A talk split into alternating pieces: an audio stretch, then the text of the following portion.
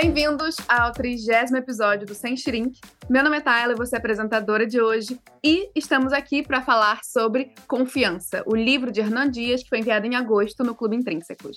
Para falar sobre essa história, Cláudia Pucci Abraão. Por favor, Cláudia, se apresente. Quem é você? Eu sou autora, tenho alguns livros publicados. Não sou apenas uma ghostwriter, mas eu também presto esse serviço, que foi uma coisa que aconteceu assim meio, não fui buscar, bateu na minha porta e acabou ficando, né? Então a gente vai conversar um pouquinho mais sobre isso daqui a pouco. Mas também sou mãe de três filhos, três meninos. Também sou professora, consultora literária. Então, basicamente, eu vivo para as histórias. E você colaborou com a revista do livro Confiança, né? Isso, eu escrevi a convite da Sabine Mendes Moura, que é editora, escrevi um artigo. Ela não é ghostwriter, mas eu sempre troco com ela, ela também é escritora, além de editora, e eu sempre compartilho as minhas angústias, as minhas questões com o ofício, porque é extremamente dramático ser uma ghostwriter. E aí, quando ela falou que tinha um livro que o mote era esse, eu falei assim: ah, perfeito, né? Porque realmente isso gera muita história, né? O bastidor gera muita história. Então, é maravilhoso. Então, eu escrevi um artigo sobre o que é ser uma ghostwriter, ou pelo menos como eu,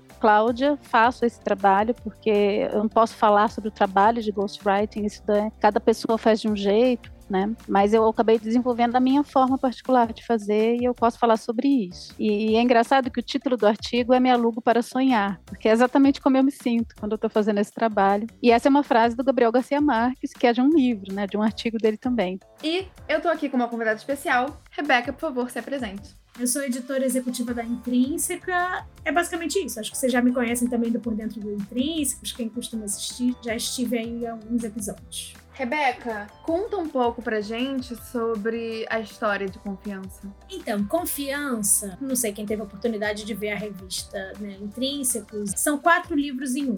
E aí tem uma história muito curiosa que quando os jornalistas lá fora, né, nos Estados Unidos, receberam o material de imprensa e tal do livro, eles receberam um livro com quatro capas mesmo. E aí parecia que eram quatro livros e ninguém entendeu nada. Mas o livro é exatamente isso. Ele se propõe a desvendar uma história de quatro pontos de vista diferentes. Ele está ali para refletir acerca da verdade. Logo que você abre, você começa a ler Ligações do Harold Werner e está contando a história de um magnata americano cuja família trabalhava com tabaco, tinha vindo de Cuba, uma coisa meio de riqueza crescendo nos Estados Unidos. E aí o filho dessa família, herdeiro e tal, ele não gostava muito desse ramo do tabaco, ele começa a trabalhar com ações, isso é início do século XX, e aí ele entende que ele precisa de uma companhia, de uma esposa e tal. E você é apresentado então a uma outra família com dinheiro, mas meio decadente, assim, o dinheiro tá acabando e tal, a família tem sofrido um pouco,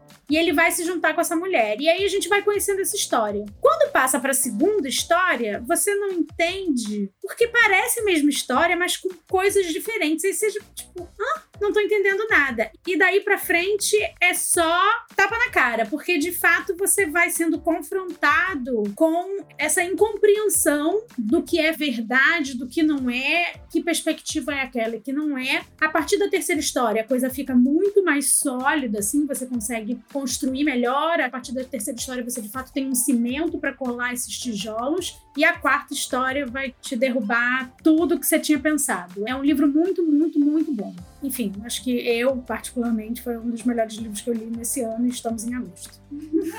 e o Hernan Dias, ele é um autor argentino, ele nasceu na década de 70 na Argentina, ele é de origem argentina, mas ele morou na Suécia um tempo, voltou para a Argentina e foi estudar nos Estados Unidos, em Nova York, quando ele tinha cerca de 20 anos. E aí ele completou toda a vida dele acadêmica, ele chegou até um PhD nos Estados Unidos. E aí depois que ele foi se aventurar na questão da escrita literária, literária ele tem um outro livro que é muito premiado, ainda não lançado no Brasil, que é o the Distance. E uh, esse é o segundo livro dele, se eu não me engano. Né, para quem tem mais né, referências literárias, assim, eu estava lendo, ele procurou dar umas pinceladas de Henry James na primeira parte, uma coisa do realismo literário ali na primeira parte. E aí você tem uma coisa mais de jornalismo literário na terceira. Se você for pesquisar assim as referências dele, você encontra muito disso nessa obra, né? Ele colocou muito dessas referências que ele tinha da escrita norte norte-americana, principalmente, na construção do confiança.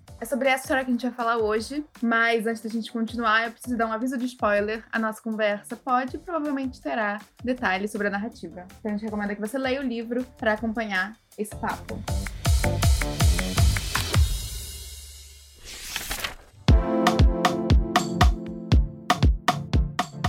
Dos grandes temas de confiança é como o poder dita quem conta a história. Confiança, na verdade, é um livro separado em quatro livros, e o primeiro deles é uma biografia ficcionalizada de um grande magnata. E ao longo do livro Confiança, a gente descobre que esse magnata detestou essa biografia e resolve contar, entre muitas aspas, os fatos concretos. Para contar esses fatos, ele contrata uma ghostwriter para colocar a versão dele na rua. Então, Cláudia, me diz um pouco como é ser uma ghostwriter. O que é ser uma ghostwriter? Bom, então eu vou falar como é para mim e como eu sou uma ghostwriter. Eu acho que não tem uma forma só. O que é, é basicamente você escrever algo para que outra pessoa assuma a autoria, né? Você dar voz a uma história ou a um conteúdo, estruturar esse conteúdo, pelo menos assim, a grosso modo, você que está fazendo aquilo e, portanto, a sua presença não vai ser declarada, porque a pessoa que vai assinar a autoria, então você é um fantasma ali operando nesse sistema. E no texto, até no artigo, eu faço um jogo com isso, porque dependendo de como o processo se dá, não tem como você não ser autor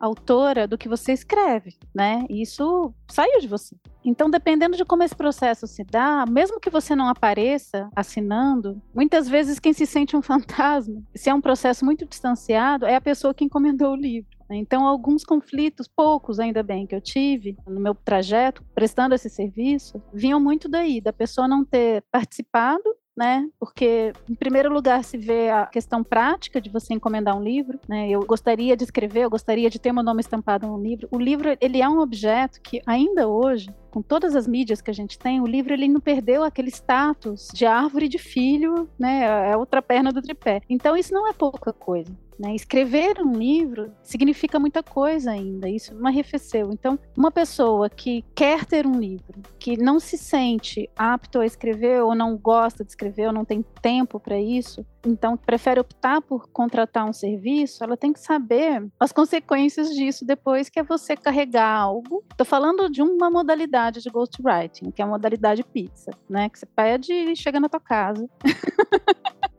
Você, assim, ah, eu gostaria de uma coisa assim, você faz lá, né, o pedido, de repente chega o livro. Eu não trabalho assim, tá? Então eu tô falando de algo que existe, mas eu particularmente não faço livros assim. Por quê? Porque justamente eu acredito na autoria de uma pessoa que não escreve não coloca as palavras, não coloca a estrutura, mas coloca a sua história, conta sua história, acompanha, né? Então, eu sou autora. Antes de ser uma ghostwriter, eu sou escritora, eu sou autora, eu assino obras. Então, quando eu comecei a desenvolver esse trabalho, eu faço o possível para que a pessoa, mesmo não escrevendo, ela se sinta ainda autora daquele livro. E é possível isso. Eu faço muitas conversas, muitas, muitas. Eu vou entendendo. Primeiro a pessoa conta a versão dela da história. E aí tem uma coisa que é curiosíssima, assim, eu acho muito legal, porque nós não somos uma pessoa só dentro da gente. A gente não é uma pessoa só, a gente não tem só uma voz. Quando alguém começa a contar a história, todo mundo dentro daquela pessoa resolve que vai contar a história. Então eu escuto a criança que mora dentro daquela pessoa, a pessoa ferida que mora lá, a pessoa que ela acha que ela é, a pessoa que talvez ela venha a ser. É muita gente falando ao mesmo tempo.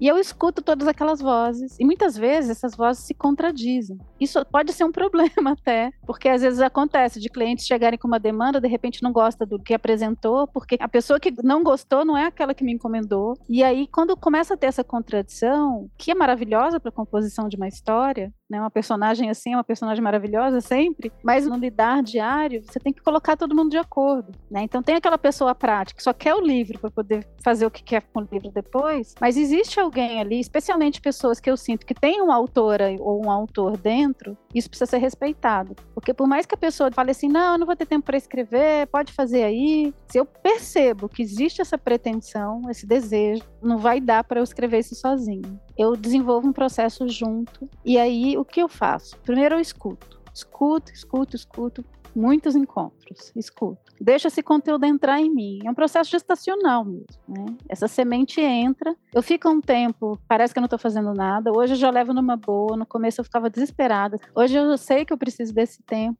Numa hora, uma estrutura aparece, porque a estrutura é muito importante, né? Como é que eu vou organizar essa história que a pessoa me apresentou? Como é que isso vai para o esqueleto do livro? Isso tanto ajuda no processo de escrita, porque eu já sei exatamente o que eu vou fazer, né? E para um trabalho de encomenda não dá para você passar 10 anos escrevendo, né? Você tem prazo para entregar. Então, a organização dessa estrutura é super importante, mas isso ajuda também a pessoa entender qual a história que ela está contando, né? Porque eu não estou escrevendo da minha cabeça. Aí já entra a minha interpretação do que aquela pessoa trouxe. E muitas vezes é muito legal porque a pessoa acha que ela vai contar o que ela já sabe. A gente é assim, né? Já, já vivi, então eu tô contando o que eu já sei que eu vivi. Mas quando você começa a contar para outra pessoa, quando você tem uma escuta atenta, outras coisas vão aparecendo. Então, é, como eu falei, essas outras personagens que a gente carrega dentro, ou interpretações diferentes do mesmo fato. A pessoa vai ressignificando coisas quando ela conta. E como é você equilibrar isso? Como é você equilibrar tanto as várias pessoas dentro de uma pessoa só e equilibrar esses pontos de vista e também sem deixar de lado o fato concreto, ter que colocar ali o fato que aconteceu, o que a pessoa quer e o ponto de vista dela. Como é equilibrar tudo isso numa história só, num livro só? É, eu acho que quando chega essa estrutura, eu apresento para a pessoa um espelho, né? É assim o que eu vi, a forma como você se contou. O que, que você acha de contar a sua história assim? Às vezes dá certo, às vezes a pessoa não se vê daquele jeito, né? Já aconteceu de eu escrever uma primeira versão e a pessoa depois se apropriar do livro, de escrever por cima mesmo. Eu achei isso maravilhoso. Despertou ali uma autoria, né? Já aconteceu o contrário, a pessoa começar num processo de consultoria, porque eu faço consultoria literária também, né, para quem quer escrever. Então, eu tô acompanhando. Já aconteceu de rolar uma sintonia tão grande que a pessoa fala: "Daqui para frente você pode escrever?" Porque você já entende como é que eu penso, já entende como é que eu falo, né? Porque eu já vinha, às vezes, revisando algumas partes, e deu super certo. Se você olha com uma lupa o livro, dá para ver que começa assim, eu tento reproduzir o máximo possível a voz, mas tem hora que, né, aquilo sai um pouco da nossa junto, né? E de alguma forma, todos nós moldamos a realidade. Porque quando a gente conta uma história, a gente sempre coloca um pouquinho da gente, um pouquinho da nossa visão sobre aquilo. A gente sempre vai destacar, omitir ou exagerar algum detalhe. Então, nunca vai ser uma coisa totalmente imparcial ou equilibrada, né? Sempre vai ter um pouquinho da gente. E sobre isso, dois momentos do livro me chamaram muita atenção. Primeiro foi nessa primeira biografia não autorizada que eu comentei agora, quando o autor, ele exagera a doença da mulher, da Ellen. O câncer que ela tinha se torna feridas sangrentas e insanidade mental, convulsões, isso é uma coisa muito louca e muito chocante. Eu acho que a minha percepção foi que ele colocou aquilo no livro exatamente para chocar, para ter um fator ali uau no livro. Então ele só maqueia completamente a realidade para ter um grande clickbait, para ter um grande choque na narrativa. E o segundo momento, uma das cenas que eu mais gostei no livro, foi quando, depois que o Andrew Bevel contrata a Ghostwriter, numa mistura ali de descaso insensibilidade, ele fala pra Aida, que é essa escritora, fala: inventa aí umas cenas de minha mulher. Ela era ótima, mas eu não vou te contar nenhuma história sobre ela. Você é completamente capaz de inventar as coisas que ela gostava. Ela é mulher, você é mulher, você vai entender. E a Aida faz isso. Ela inventa que a Ellen gostava de ler romances de mistério e durante o jantar contava esses mistérios pro marido. E aí, alguns dias depois, o Andrew Bevel, conversando com a Aida, conta esse caso, conta essas cenas em que a esposa relatava os mistérios, como se isso tivesse de fato acontecido, como se a Aida não tivesse inventado isso. E aí fica uma grande dúvida, que é, será que a realidade se confundiu com fantasia ali pro Andrew? Ou será que a realidade foi manipulada? Rebeca, isso me deixa pensando muito, que é até que ponto a gente consegue, pode moldar os fatos concretos para se encaixar na nossa narrativa pessoal? Será que a gente pode também ser enganado pela nossa própria memória? Eu vou até começar com uma frase do próprio Hernan Dias, que falou numa palestra que a literatura é mais do que falar sobre a verdade, é falar sobre como experimentamos a realidade. Eu acho que o livro é exatamente isso, assim. Você em determinado momento, você começa com essa obra do Harold Venner, e em determinado momento lá para o final, você vai até descobrir que esse autor que escreveu a biografia não autorizada, ou essa ficcionalização dessa história desse casal, sobretudo desse homem que foi acusado de ter manipulado a depressão nos Estados Unidos, né, o crash da bolsa de 1929. Você descobre que ele era amigo da esposa. Então, ele experimentou uma realidade, ele viveu aquilo de alguma forma, mesmo que, né, como um coadjuvante, como um observador, ele viveu aquilo, ele viu, ele talvez conhecesse aquela história. Quando o Andrew chama a Aida para escrever, a... você no início não sabe, né? Você começa a ler um livro e aí o livro começa a ficar meio cortado e ter só uma escaleta do que vai ter no capítulo. Nesse capítulo, contar histórias, não sei que você não entende nada. No terceiro é que você vai descobrir que era uma tentativa de biografia, no caso, né, uma autobiografia, mas com uma ghost por trás, que era a Aida. E ela mesmo nunca viveu nada dessa verdade. Ela teve que ouvir pela experiência do marido que é esse homem acusado de ter manipulado o cash da bolsa, e ele quer exatamente limpar essa barra dele, tanto do que ele teria feito de mal para a esposa, quanto essa visão de que ele foi o grande manipulador de uma crise que se estendeu por quase uma década nos Estados Unidos. Então ele quis dar uma limpada na barra dele nesse sentido. Você não chega a entender exatamente se esse livro é publicado, parece que não. E a própria Aida, que era Ghost nessa época, ela vai se transformar numa escritora de ficção. E cada um experimentou a realidade de uma forma né? Esse amigo que escreveu a ficção a partir do que ele entendia, a Ghost que viveu através do cara que estava contando para ela, e no final, a última pessoa que conta a história é a pessoa que é silenciada o tempo inteiro e você só vai descobrir num diário escondido que ela estava sempre ali, que é a Helen, né? Você fica sem dados concretos de quem é essa pessoa e chega no final e talvez não importe a verdade, mas importe a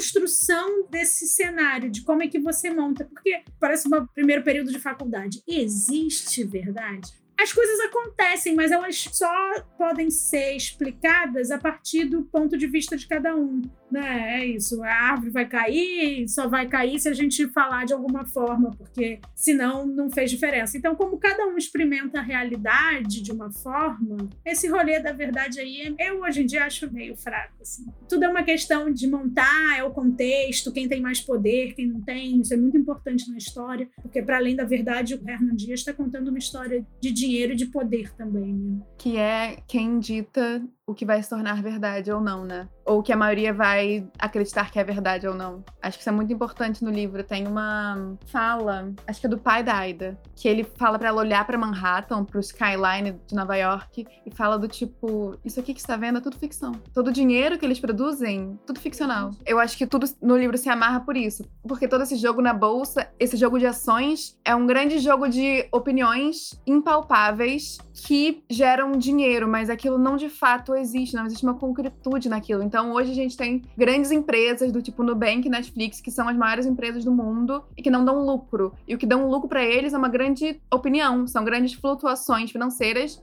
que, se você colocar no palpável, não existem. Então você tem ali a ficção que cada um cria para si, que cada personagem cria para si, a realidade que cada personagem imagina ser real, e você tem a ficção do dinheiro ali. Você tem tudo que o Andrew Bevel construiu para si, e na verdade, tudo que a esposa dele também construiu para a família, é tudo uma grande ficção, mas tem consequências muito reais. Consequência real é que quebrou o país, enfim, numa cascata, quebrou o planeta inteiro, basicamente. Quem tinha o poder monetário nessa história era o magnata Andrew Bevel. Mas o que o Andrew Bevel não tinha era o poder de contar a versão dos fatos de uma forma convincente ou de uma forma que realmente tocasse as pessoas. Quem tinha esse poder eram os escritores dentro dessa história. Era o Harold Vanner e a Aida, que são personagens completamente desprovidos do poder monetário, político ou social do Andrew. Então, será que existe um poder sem dinheiro e será que existe um dinheiro sem poder? Qual é o, a importância dessa habilidade de contar histórias? Acho que você estava falando um pouco disso quando você mencionou Elon Musk, mas como é essa balança entre. Será que o poder sempre vai precisar do dinheiro e vice-versa?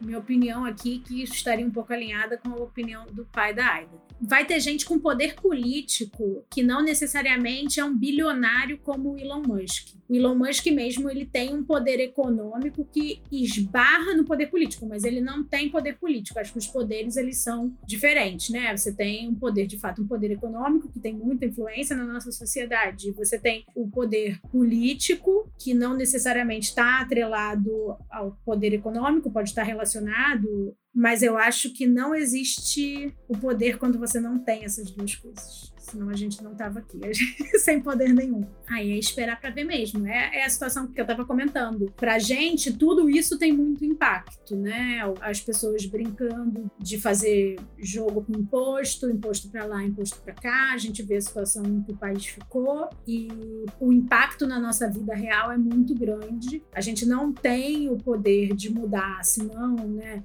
Um poder pelo voto, fazer uma manifestação, não sei. Mas a gente não tem um poder que eles têm de ir para televisão falar alguma coisa. Acho que não são coisas tão nítidas, né? De tipo, ah, o Elon Musk é uma pessoa que de fato juntou essa visibilidade com o poder que ele tem. Nem todos têm tudo ao mesmo tempo como ele, mas em geral, quem tem poder está na frente, com certeza. Eu concordo que quem tem poder está na frente. Eu só acho que as redes sociais hoje em dia, elas dão um pouco mais de, não um pouco mais de vantagem, mas elas permitem que pessoas pessoas com habilidade de contar histórias, pessoas que sabem botar lé com cré, pessoas que sabem convencer outras pessoas, as redes sociais permitem que essas histórias se espalhem mais rápido, mesmo que a pessoa não tenha um poder social ou político tão grande. O econômico também entra aí, porque você tem toda uma certa verba para difundir essas histórias também, mas a pessoa desprovida de poder monetário, social ou político, mas que sabe convencer os seus pares, eu acho que ela também pode se dar muito bem nesse espaço.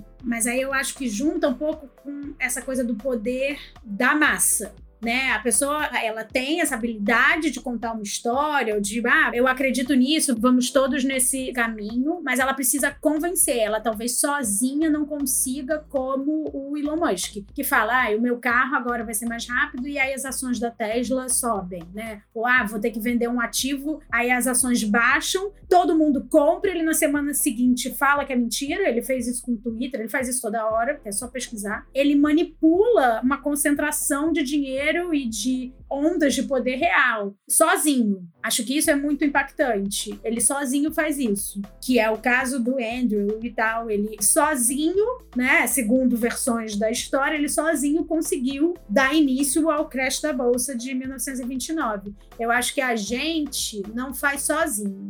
Eu posso botar uma coisa na rede social e que, ah, se não todo mundo engajar, curtir, compartilhar, comentar e junto, a coisa não tem atração para ir se desenrolando. Mas enfim, é talvez uma visão meio pessimista da questão do poder da massa. Bom, eu acho que existe poder sem dinheiro, porque eu tenho poder da narrativa, eu acho que eu tenho. E eu comecei justamente porque eu não tinha dinheiro nenhum.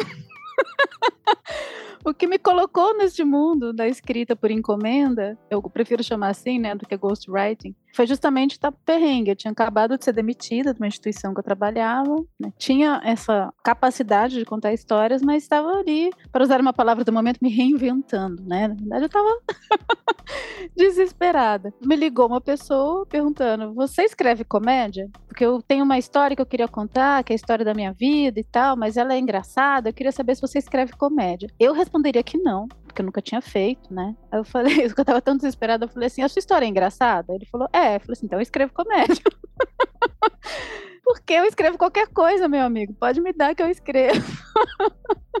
E foi maravilhosa, foi uma história curativa, foi muito linda, porque era a história de um grupo de amigos que subiu da praia numa Brasília velha, fizeram uma viagem sem nada no bolso. Então, assim, eu sempre olhava para minha vida e falava assim: meu, se esses caras conseguirem fazer essa viagem com essa Brasília, eu consigo qualquer coisa, porque não é possível. Aquilo era impossível. Então, tem muitas formas de poder. Nem todas estão vinculadas com dinheiro, elas podem trazer dinheiro. Mas o poder de se contar uma história, eu sempre falo para os meus alunos, que eu também sou professora, né? Eu falo assim: olha, gente, isso aqui que eu estou ensinando para vocês. Pensa que você é um estudante de medicina, numa sala de cirurgia, aprendendo a cortar a veia certa do paciente, senão você mata. Né? Um estudante de medicina sabe a responsabilidade que tem no bisturi. E um bisturi e uma caneta não tem muita diferença. Você pode destruir o psiquismo de uma pessoa com uma história torta. Eu já presenciei isso. Pessoas que têm uma habilidade maravilhosa de construir uma história, delirar tão coerentemente com a realidade que a pessoa acredita que aquilo está acontecendo e não percebe que aquele é um viés. Eu já vi isso acontecer. Eu sempre estou em muitos coletivos. E eu olhar para a pessoa e falar assim: como é possível que você esteja vendo a realidade assim? Porque não é possível que isso exista. E a pessoa construiu aquilo tão bem construído, tamanho poder, né, de você compor um universo. Isso é magia. A escrita é magia. Ponto. E magia que eu estou falando é o quê? Qual é o meu conceito de magia? Você plasma o universo. Você consegue construir. Não é à toa que muitas coisas que estão em livros de ficção científica passam um tempo acontece. Ah, mas foi porque o escritor escreveu que a coisa aconteceu? Não é assim, né? Então, você sonha aquilo. O começo de tudo é o sonho. E quando o sonho está muito bem estruturado, ele pode se tornar o sonho de muita gente, aquilo realmente pode acontecer, né? Então, não é que a pessoa que escreveu construiu, mas aquilo entrou na imagem de outra pessoa e na outra pessoa, e uma hora aquilo pega alguém que tem poder de concretizar mesmo né, ou um conjunto de pessoas. Então, é muito importante essa ferramenta. É um poder vastíssimo. Tem dia que eu fico com medo, de verdade, assim, receio, né? Tem personagens que eu falo, gente, eu, eu tenho histórias para contar de personagens que eu criei. Teve um que ficou gritando 10 anos dentro de mim. E eu só fui entender que eu tinha feito uma merda muito grande com ele, porque um dia eu tava tomando banho,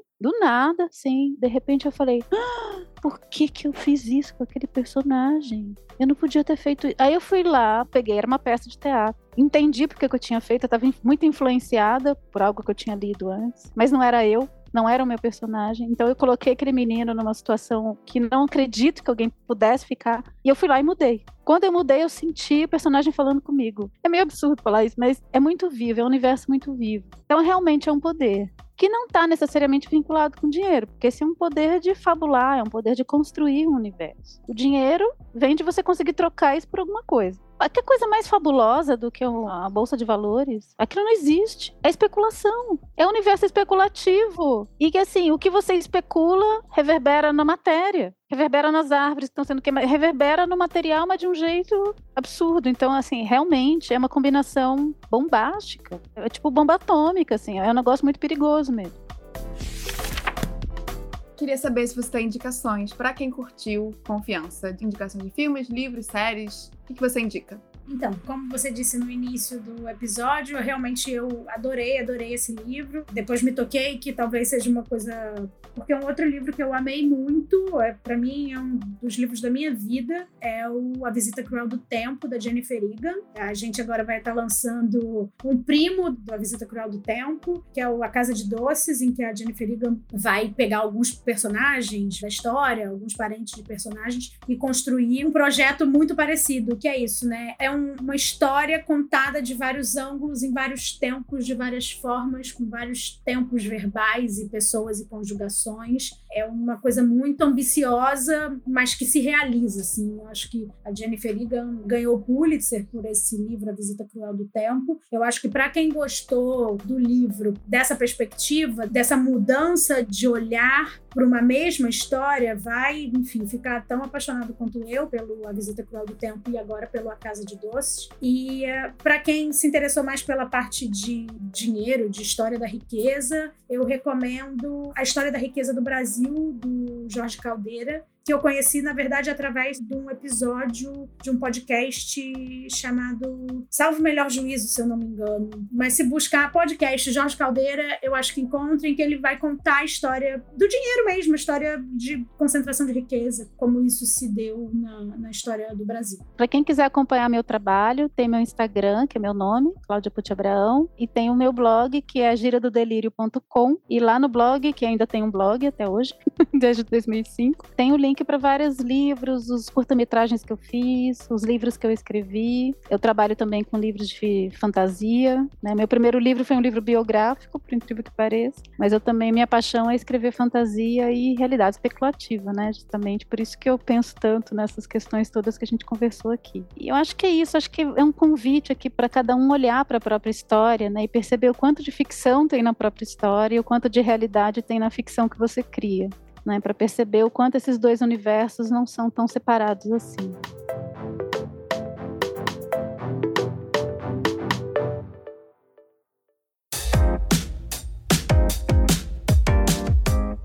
Gente, eu agradeço muito e talvez seja um dos últimos episódios de que eu participe assim do Intrínsecos e fica aí meu tchau e muito obrigada por terem acompanhado a gente nessa jornada. Provavelmente não será o último episódio de podcast que você participa, pois hashtag vem aí, queridos ouvintes. Mas muito obrigada por ouvirem até o final. Esse foi o nosso episódio de hoje. Um beijo e até a próxima.